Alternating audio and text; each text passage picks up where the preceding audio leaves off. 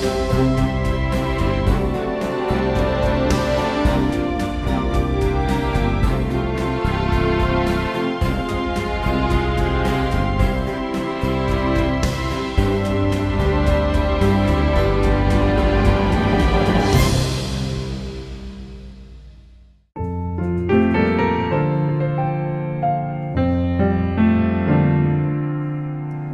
estamos iniciando nesse momento tem como título Uma Voz Profética para o Tempo do Fim.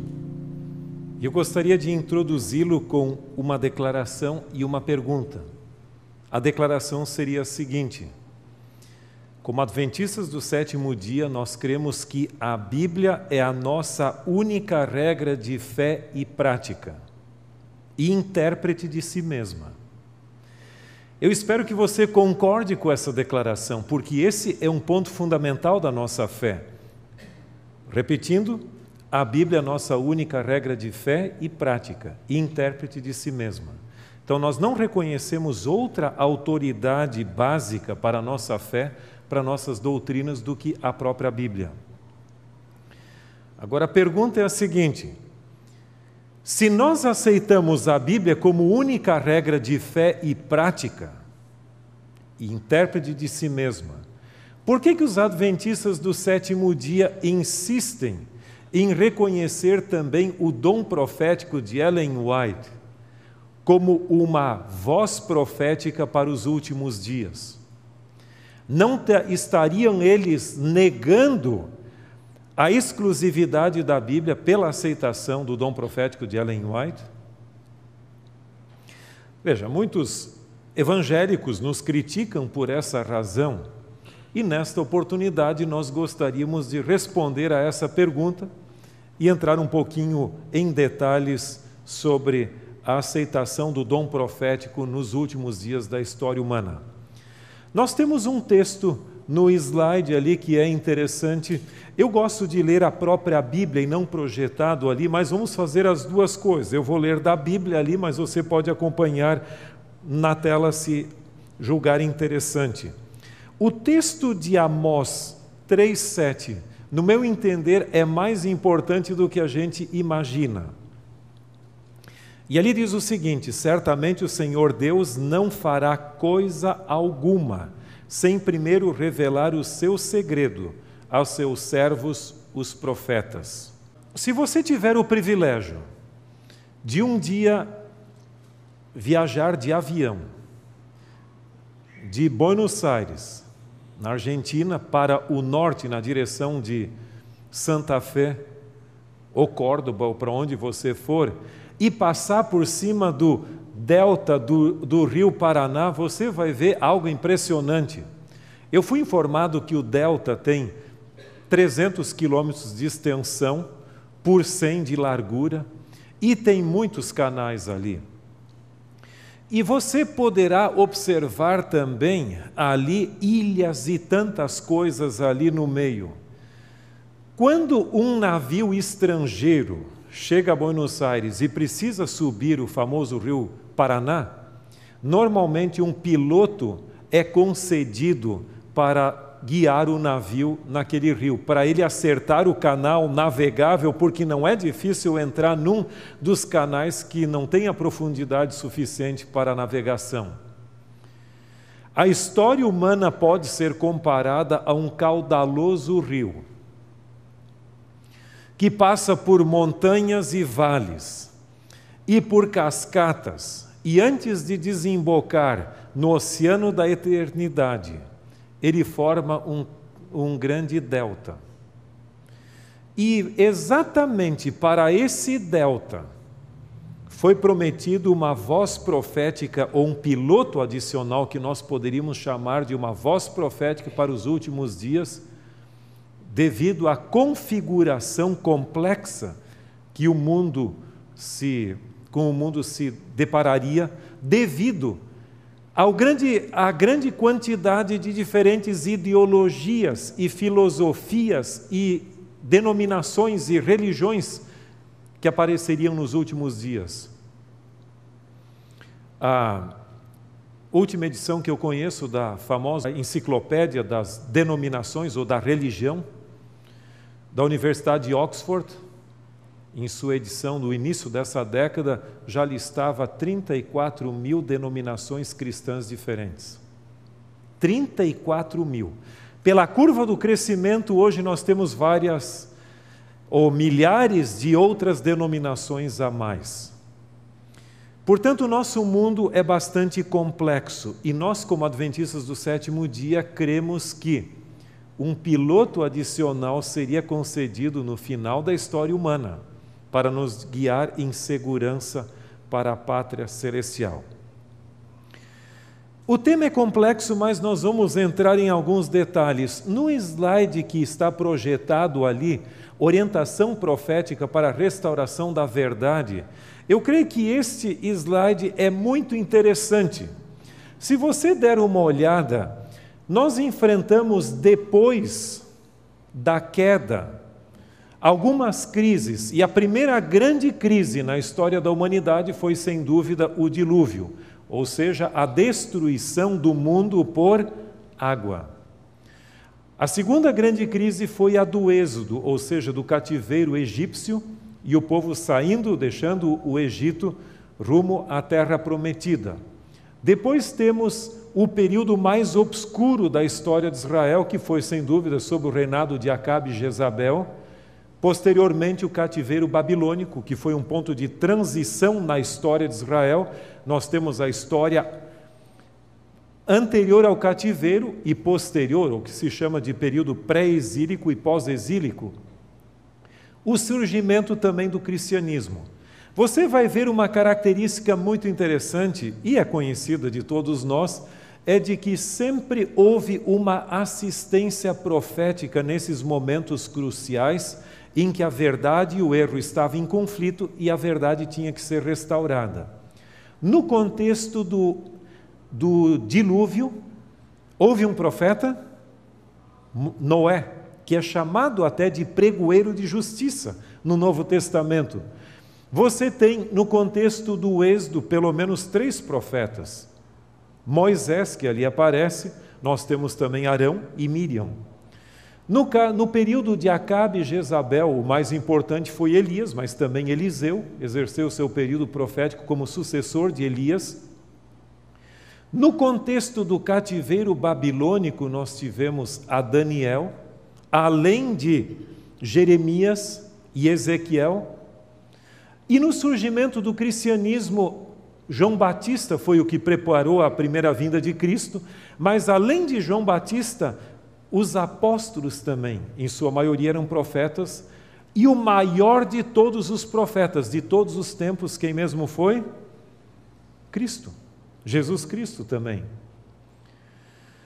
Essa, esse conceito que eu mencionei até aqui é bem conhecido, mas tem uma característica que uma vez numa palestra eu ouvi do Valdecir Simões de Lima, que vocês conhecem como compositor, mas numa palestra ele deu uma pequena, pequeno toque nesse assunto. E eu disse: você teria que escrever um artigo. E eu prometi então editar o artigo para ele ou seja, revisar, e saiu publicado na Revista Adventista de dezembro do ano 2000. Se você der uma olhada na revista, tem o um artigo dele que entra nesses pormenores. Ele sugeriu o seguinte: que a característica básica de cada uma destas crises haveria de se manifestar também no tempo do fim. Haveria uma convergência da característica de cada uma dessas crises.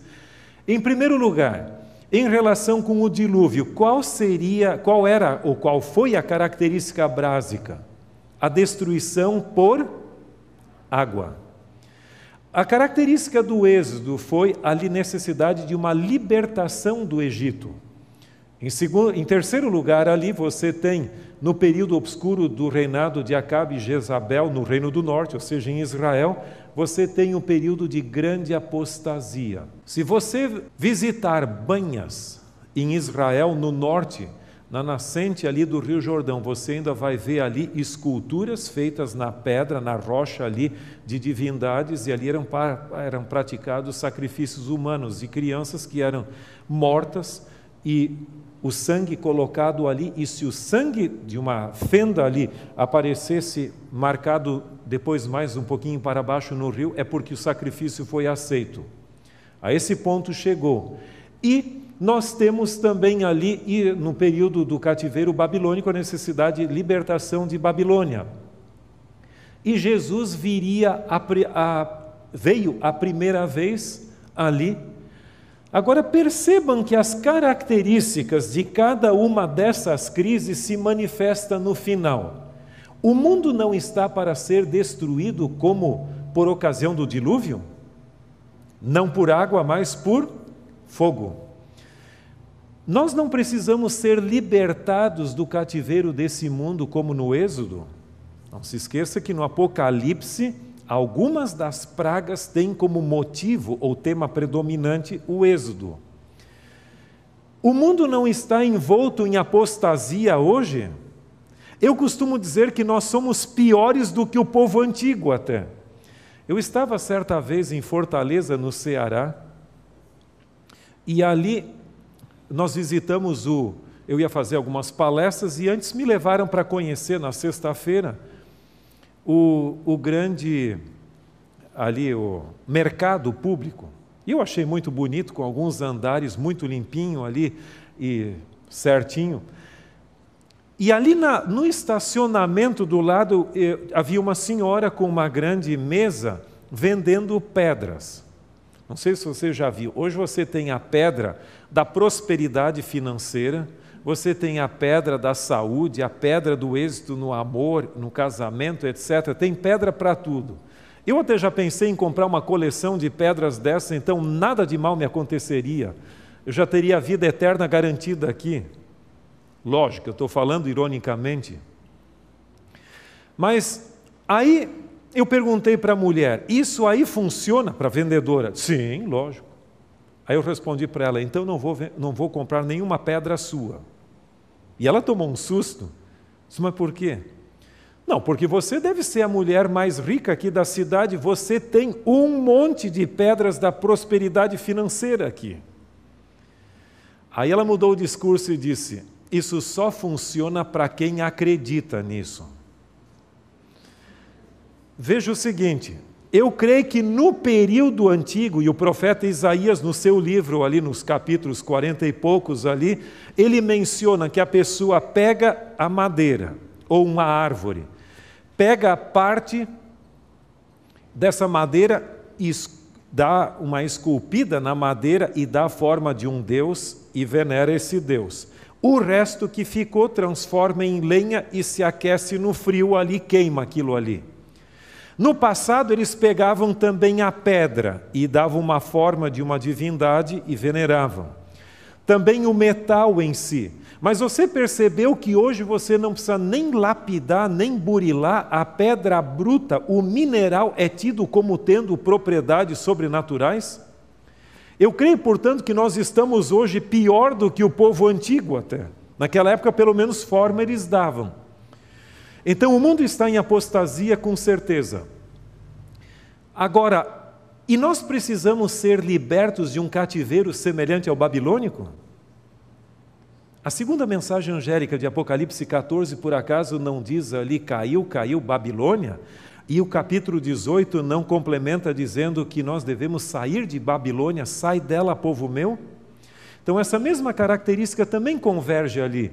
E Jesus não está para vir outra vez, não a primeira, mas a segunda. Agora, o ponto interessante disto é o seguinte: se em cada caso, em cada grande, grande crise da história da humanidade, houve sempre uma manifestação de um dom profético para assistir no processo de restauração da verdade, será que a final restauração da verdade antes da segunda vinda de Cristo seria a única exceção? Ela se manifestaria sem o dom profético? Como igreja adventista, nós cremos que somos um movimento profético que surgiu num tempo profeticamente apontado, ou seja, o término das 2.300 tardes e manhãs em 1844, que temos uma mensagem profética a proclamar ao mundo, que é a verdade presente e que, que é constituída de dois tipos de doutrinas. Doutrinas que sempre foram verdades, mas foram obliteradas, ofuscadas, olvidadas pelo cristianismo, como a verdade do sábado, que sempre foi verdade. E verdades que se tornaram verdades pelo cumprimento profético para os últimos dias, como o juiz investigativo. E além de surgirmos num tempo profeticamente apontado, com a mensagem profética, nós cremos que o processo de restauração da verdade ocorreu com uma manifestação do dom profético na vida e obra de Ellen White. Portanto, aqui nós temos, acho que, uma evidência muito importante que nos ajuda a entender o porquê. Além disso, existem outros três grandes argumentos no slide seguinte que nos ajudam a entender também por que cremos na manifestação do dom profético. Em primeiro lugar, esse dom é um dom permanente da igreja. Agora, deixa-me classificar ou qualificar o que seria permanente. Não quer dizer que deveria se manifestar ininterruptamente ou continuamente. Mas ele é um dom não concedido apenas aos apóstolos, porque em algumas destas listas até diz o seguinte: a uns como apóstolos, a outros como profetas, mestres, etc. É lógico que nós temos aqueles que seguem a linha calvinista e que creem que o dom profético se extinguiu lá com os apóstolos, com a morte de João. Mas se você for ver estas listas que aí mencionamos, uma em Romanos, duas em 2 Coríntios e uma em Efésios, você vai ver que em todas elas o dom profético é um dom para a igreja. E pode se manifestar quando Deus julgar conveniente e oportuno. Em segundo lugar, o texto bíblico não diz que nós deveríamos rejeitar todo o dom profético, mas apenas as falsas manifestações desse dom deveriam ser rejeitadas. O texto de 1 João diz ali que não deis crédito a qualquer espírito, mas provai os espíritos se procedem de Deus. E 1 Tessalonicenses diz que nós não deveríamos apagar o espírito. Agora, se nós somos convidados a provar os espíritos, é sinal que, assim como o falso se manifestaria, o verdadeiro também. Você crê que você crê que poderia existir o falso relógio ômega? Veja, não confunda, isso aqui não é ômega, né? Mas você crê que poderia haver o falso ômega sem que primeiro existisse o verdadeiro? Você só falsifica algo que existe. Então, da mesma forma, a própria existência do falso pressupõe a existência do verdadeiro. Uma vez eu estava no Paraguai, na época que o dólar e o real era a mesma coisa, e eu decidi comprar um perfume Paco Rabanne. E, eu, e na calçada alguém estava vendendo um perfume daqueles de por 10, 10 dólares. E na bobagem eu disse: é, Você pode me dar aqui? Sim, ok. É autêntico? Ok. E aí eu dei para ele. Mas aí eu me arrependi, porque alguém me disse que havia, havia perfume falso também. Eu disse: Você podia me devolver o dinheiro? E ele ali, não entendendo muito, me devolveu. Ele disse: Vamos fazer o seguinte: eu vou fazer o teste, eu vou abrir o frasco. Se for legítimo, eu fico. Do contrário, você perde o negócio. E ele não aceitou, pegou e foi embora haveria o verdadeiro, aliás, o falso, sem que houvesse o verdadeiro? De forma alguma. Agora, aqui é um ponto muito interessante. Quando João nos alerta que haveriam falsos profetas e que deveriam ser testados os profetas, quem está escrevendo ali? É o apóstolo? Quem mesmo? O apóstolo João. E quem foi o apóstolo João? O último dos apóstolos, quando todos os demais apóstolos já haviam falecido, João era o último sobrevivente. Se não houvesse mais a possibilidade de manifestação do dom profético verdadeiro, Ele podia simplesmente ter dito: Veja, eu sou o último profeta verdadeiro. Vocês daqui para frente vão só rejeitar, porque só vai ter falsos profetas. Quando João o último dos apóstolos sobreviventes ali, diz que nós devemos provar os espíritos, porque assim como podia haver o falso, também poderia se manifestar o verdadeiro. Ele está dando uma evidência, ou apresentando uma evidência interessante da possibilidade de ainda se manifestar o verdadeiro dom profético. Do contrário, ele poderia ter simplesmente dito: rejeite tudo que vem pela frente. Agora, um outro ponto, um terceiro, é de que esse mesmo dom profético haveria de se manifestar no tempo do fim.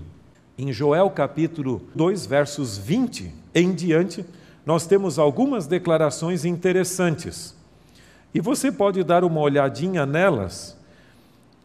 Joel 2, 28 a 31. E acontecerá depois que derramarei o meu espírito sobre toda a carne, Vossos filhos e vossas filhas profetizarão, vossos velhos sonharão e vossos jovens terão visões. Então quer dizer que os velhos que dormem muito terão visões, ou seja, sonharão enquanto estarão dormindo. E os jovens que dormem pouco hoje, menos do que deveriam, terão visões de dia. É isso que o texto diz? É uma força de expressão, não tomem esses detalhes nesse sentido. Mas aqui diz que todos, velhos e jovens, teriam sonhos e visões. Até sobre os servos e sobre as servas derramarei o meu espírito naqueles dias.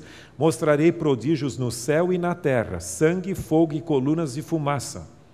O sol converterá, se converterá em trevas e a lua em sangue, antes que venha o grande e terrível dia do Senhor. E acontecerá que todo aquele que invocar o nome do Senhor será salvo. E o texto continua. Mas o que nos interessa realmente é o 28 a 31. Se você der uma olhada em Atos capítulo 2, no Pentecostes, o apóstolo Pedro menciona que o que ocorreu no Pentecostes era um cumprimento dessa promessa. Mas aqui o texto diz que isso ocorreria antes do grande e terrível dia do Senhor. E aqui você tem a associação do, do, do escurecimento do sol, da lua, etc. Estes sinais são mencionados por Cristo em Mateus 24 como referindo-se ao quê? Ao tempo do fim. O surgimento do tempo do fim. E, e Pedro fala que essa promessa se referia ao, aos últimos dias. Agora, pode haver dias mais últimos do que os últimos dias? Se os, se os, dia, se os últimos dias não forem os últimos dias, então eles têm que ser chamados pelo menos de penúltimos dias. E embora os últimos dias nós sabemos que começou com o evento de Cristo, ou seja, a sua a sua morte, ressurreição e ascensão, eles se estendem pelo menos até o término da história humana como nós a conhecemos nesse mundo. Então, dessa forma, ou até a segunda vinda de Cristo, pelo fato de estarem associados a estes sinais, a manifestação do dom profético ainda tem o seu lugar nos últimos dias também. Em Apocalipse, eu só gostaria de dar uma lidinha em Apocalipse capítulo 6. E eu creio que esse texto é muito importante. Se você tem o hábito de marcar textos na sua Bíblia, quem sabe poderia marcar este. Porque hoje estão surgindo, até mesmo no nosso meio, pessoas que dizem o seguinte: os pioneiros da Igreja Adventista se precipitaram em marcar o terremoto de Lisboa, o escurecimento do sol e da lua e a queda das estrelas naquela época, porque seriam sinais que deveriam ocorrer antes da segunda vinda. Mas não se esqueça que no Apocalipse você tem nas pragas alguns pontos importantes, ou seja, alguns sinais cósmicos, como o sol aquecendo-se mais mas o único lugar onde aparece a sequência terremoto, sol, lua e estrelas não é na sétima, no sétimo selo, e sim na abertura do sexto selo, que inicia o tempo do fim. E veja o que diz o texto aqui. Apocalipse 6, 12. Vi quando o cordeiro abriu o sexto selo e sobreveio grande terremoto. O sol se tornou negro como saco de crina e a lua toda como sangue. As estrelas do céu caíram pela terra como a figueira quando abalada pelo vento forte deixa cair os seus figos. E o céu recolheu-se como pergaminho quando se enrola. Você vai ver que esse, essa sequência que Cristo apresenta e é tirada de Joel ali, ela aparece na abertura do sexto selo e não no sétimo, que é a segunda vinda. Então, é o início do tempo do fim. Além disso, nós temos a promessa de Apocalipse 12, 17, que é mais uma declaração onde diz: Irou-se o dragão contra a mulher e foi pelejar contra quem? Os restantes da sua descendência, os que guardam os mandamentos de Deus e a fé de Jesus. E essa expressão testemunho de Jesus é definida em Apocalipse 19, 17 como sendo o espírito de profecia. Alguns tendem a dizer que o espírito de profecia se manifestou só na vida e obra de Ellen White. Eu não creio assim. Eu creio que o espírito de profecia se manifestou em toda e verdadeira manifestação do dom profético.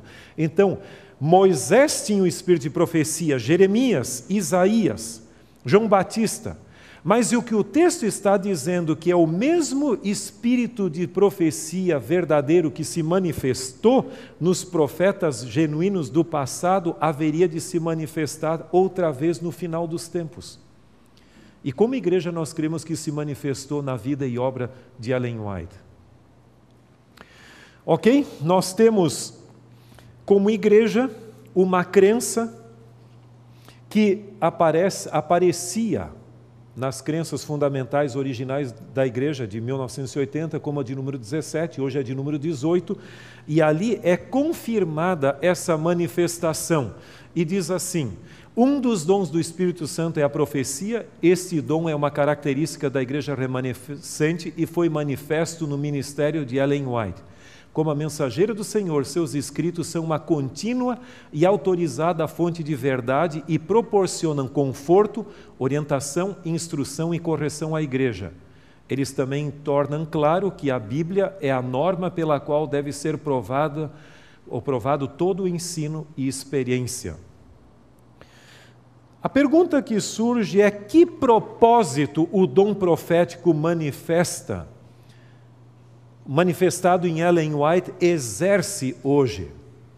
Bem, eu creio que existe pelo menos três grandes propósitos em relação com a Bíblia. T. H. Jemison, no seu livro A Prophet Among You, ou seja, um profeta entre vós em inglês, ele menciona que a primeira função que o dom profético exerce é atrair atenção à Bíblia. Mas você crê que precisa atrair atenção à Bíblia? Nunca houve tantas Bíblias disponíveis no nosso mundo hoje. Você tem inúmeras traduções e versões da Bíblia disponíveis na internet até. Se entrar num site intitulado BibleGateway.com, eu acho que é, você entra ali, você encontra várias delas, até em português. E muitas famílias hoje em sua casa têm vários exemplares da Bíblia, até mesmo um exemplar para cada membro da família e, quem sabe, Bíblias adicionais. Mas lhe digo uma coisa: nunca a Bíblia esteve tão disponível, mas também ela nunca esteve tão ouvidada. A nossa geração tem tempo para a internet, para os vídeos, para o celular, para, para os DVDs, para o Blu-ray, hoje que está substituindo até quase o, o DVD, para tudo isso, é a geração web, mas não tem tempo para a palavra de Deus. E o dom profético foi concedido para atrair as pessoas de volta à Bíblia. Acho que você deve ter ouvido uma historinha que os pastores antigos citavam, hoje não mais, de, uma, de um pastor que visitou uma senhora de certa idade, chegando lá, ele perguntou: Você tem o, o hábito de ler a Bíblia constantemente, de orar? Sim, tenho. Então você podia trazer a Bíblia para eu ler um texto bíblico aqui antes da gente sair? Quando a mulher veio, voltou, a senhora voltou com a Bíblia, estava feliz com os óculos aqui, com Olha, pastor, faz seis meses que eu havia perdido os meus óculos e eu não sabia onde eles estavam. Aqueles antigos chatinhos, né, que era só um aramezinho ali, e havia deixado dentro da Bíblia. Né? Mas ela lia a Bíblia todos os dias. Né? Faz de conta. Né? Em segundo lugar, além de atrair nossa atenção à Bíblia, o, o dom profético foi manifesto para nos ajudar a compreender a Bíblia. Como eu mencionei, a enciclopédia da história do cristianismo mencionava já no início dessa década pelo menos 34 mil denominações diferentes. Se o cristianismo fosse um grupo homogêneo, todos crendo da mesma maneira, eu teria minhas dúvidas. Mas hoje o cristianismo, eu acho que com exceção do hinduísmo, eu acho que o cristianismo é a religião das grandes religiões do mundo mais pluralista, mais dividido. Você tem alguns que dizem que é batismo por imersão, outros dizem que é batismo por ablução, outros por aspersão, outros nem batismo precisa. Um diz que precisa de lavar pés, outro diz que não precisa. Um guarda o domingo, outro o sábado, e tem inúmeras crenças diferentes. Eu creio que o dom de profecia de Ellen White foi concedido não como um substituto à palavra, mas veja a expressão que eu uso, como um filtro profético para eliminar todo esse entulho de falsas tradições e interpretações humanas que foram impostas à Bíblia, de tal maneira que a Bíblia, a mensagem bíblica possa, a Bíblia possa interpretar-se a si mesma e sua mensagem possa fluir clara e cristalinamente para nós. Acho que essa é uma função, não de substituir a Bíblia, mas simplesmente de eliminar todas essas falsas tradições. Em terceiro lugar, nos ajuda a ampliar ou a melhor, aplicar os princípios bíblicos em nossa vida. A grande debilidade do cristianismo contemporâneo hoje é simplesmente uma: falta de coerência. A gente tem muito discurso e pouca vivência. A gente não vive na prática o que deveria viver. É muito fácil pregar um bonito sermão sobre amar os inimigos. Mas quando o indivíduo chega na minha frente, aquele dito cujo que eu não gosto, o meu discurso desaparece. A igreja e o mundo gostariam de ver nos cristãos a mesma coerência de vida que havia na pessoa de Jesus Cristo, que não só pregava a verdade, mas era a verdade. E o dom profético de Ellen White foi concedido exatamente para nós manifestarmos essa coerência de vida. Agora, pode haver uma pergunta crucial, que é a seguinte: alguém poderia ser salvo sem aceitar o dom profético de Ellen White? Ali tem um, pelo menos um pouquinho da resposta. Muitos serão salvos sem jamais terem ouvidos, ouvido falar a respeito dela. Mas existe um texto que eu creio que é fundamental para nós, Lucas 10 e o verso 16. Lucas 10, 16. E aqui Jesus, falando para os setenta, disse: Quem vos der ouvidos, ouve-me a mim. E quem vos rejeitar, a mim me rejeita. Quem, porém, me rejeitar, rejeita aquele que me enviou. Eu não tenho certeza se os setenta eram profetas. Talvez não. Mas eram mensageiros de Deus, de alguma forma. Vamos supor que eu estivesse em equívoco ou em pecado. E o Espírito Santo impressionasse a sua mente para falar para mim e dizer: Alberto, você deveria resolver esse, esse, esse problema. Mas eu dissesse para você: não estou interessado na sua opinião, volte pelo mesmo caminho que você veio eu estaria rejeitando a quem, se foi o Espírito Santo que lhe impressionou para vir falar comigo? Lógico, você como instrumentalidade também, mas em última instância eu estaria rejeitando a quem? Ao próprio Espírito Santo que lhe impressionou para me aconselhar. Se isso é válido a qualquer um de nós como seres humanos, quanto mais a profetas.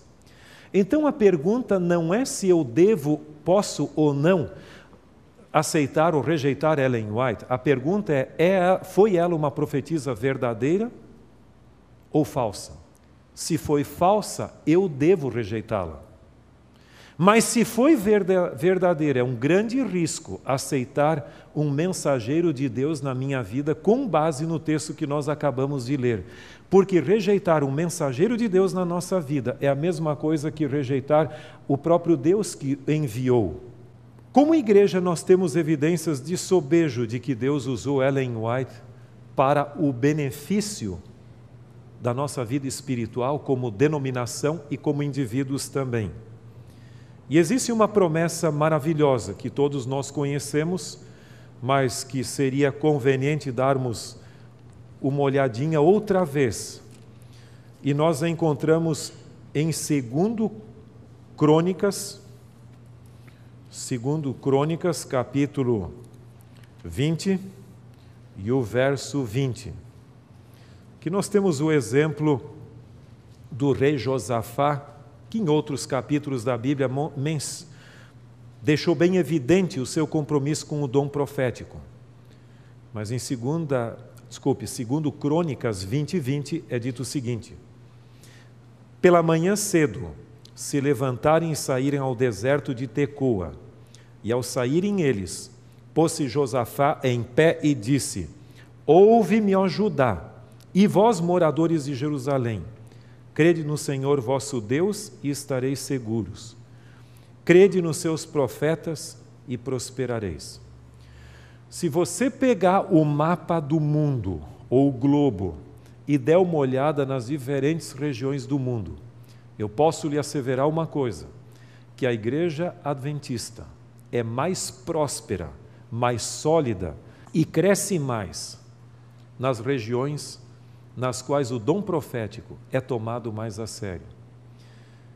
A Universidade de Andrews uma vez levou avante uma pesquisa entre adventistas e aqueles que têm o hábito de ler constantemente o Espírito de Profecia manifesto em Ellen White, ou seja, os seus livros, eles têm uma vida espiritual mais sólida e um maior compromisso com a própria Bíblia. Portanto, em vez de substituir a Bíblia, eu creio que o dom profético de Ellen White nos leva à Bíblia e que Deus nos ajude, que cada um de nós possa tomar um propósito, um plano de um compromisso maior com a palavra de Deus, a Bíblia, e esta luz menor que foi concedida nesses últimos dias para nos lembrar de nossas grandes prioridades espirituais como reveladas na palavra de Deus. Deus abençoe. Amém.